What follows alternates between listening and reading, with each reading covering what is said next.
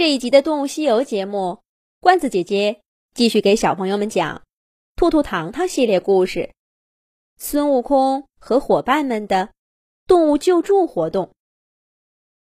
嘿，你们这些可恶的狼，放开那些小鹿！嘿，吃俺老孙一棒！小老鼠糖糖在半空中看到孙悟空正挥着金箍棒。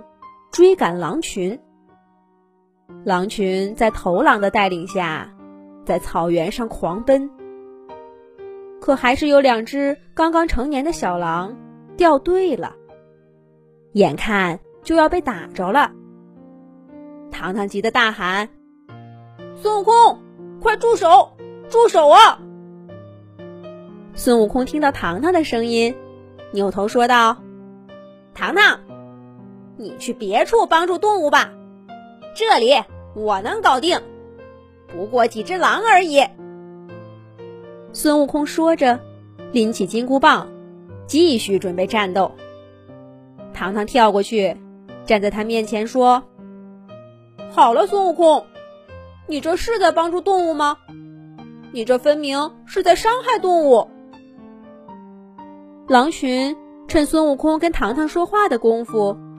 街上掉队的小狼，急匆匆地跑进树林里去了，很快就不见了踪影。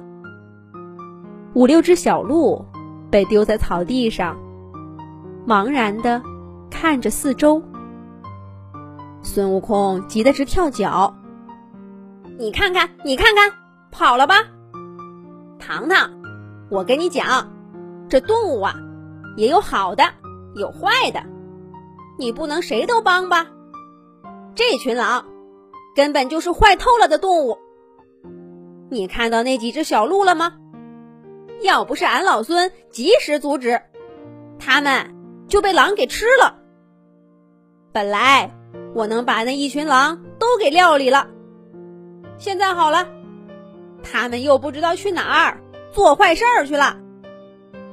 孙悟空，你听我说。事情不是这么理解的。小老鼠糖糖刚一开口，还没说完，就看到好几位鹿妈妈远远的跑过来，凭着气味认出自己的孩子，把小鹿给带走了。孙悟空丢下糖糖，冲鹿妈妈们喊道：“喂，你们这些迷糊妈妈，把孩子丢在草丛里！”找不到了吧？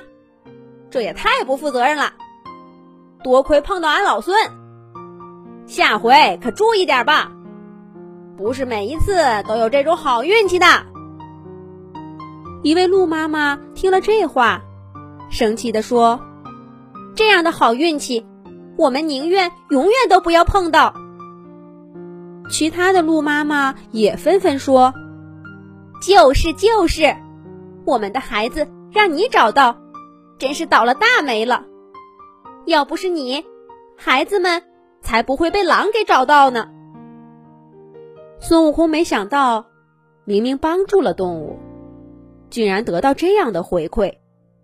他气恼地说：“嘿，你们真是不识好人心，气死我了，气死我了！”小老鼠糖糖好不容易拉住孙悟空。给他讲起道理来。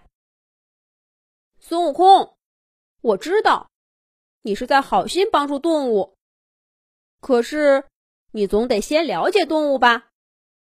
你知道那些小鹿为什么会在草丛里吗？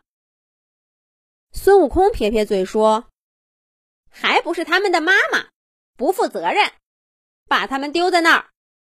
那么小的孩子，妈妈。”就应该把他们带在身边，一刻都不能分开。还没等小老鼠糖糖说话，鹿妈妈们先不淡定了。什么？你让我们把孩子带在身边？你知道这有多危险吗？草原上这么空旷，我们的敌人又多，全靠跑得快才能保住安全。可孩子们……刚刚出生没多久，站都站不稳，跟我们在一起那不是等着被狼抓走吗？等他们再长大些，我们自然会把他们带出来。那时候，你就是让我们分开，我们也不会分开了。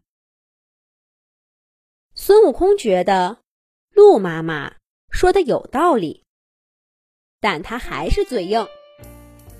那把小鹿放进草丛就安全了吗？鹿妈妈们回答说：“当然安全，宝宝们身上一点味道都没有，只要待在草丛里不动，狼根本就找不到它们，除非像你这样。”把他们给带出来。孙悟空这下没话说了，他挠挠脑袋，不好意思地说：“好吧，好吧，就算我错了。不过更错的是那些狼。糖糖，你就不该拦着我打他们。你别管，我去把这一带所有的狼都给打跑了。这样，小鹿。”就不用跟妈妈分开，躲在草丛里了。这一回，小老鼠糖糖早早的拉住孙悟空说：“孙悟空，鹿是需要我们帮助的动物，难道狼就不是吗？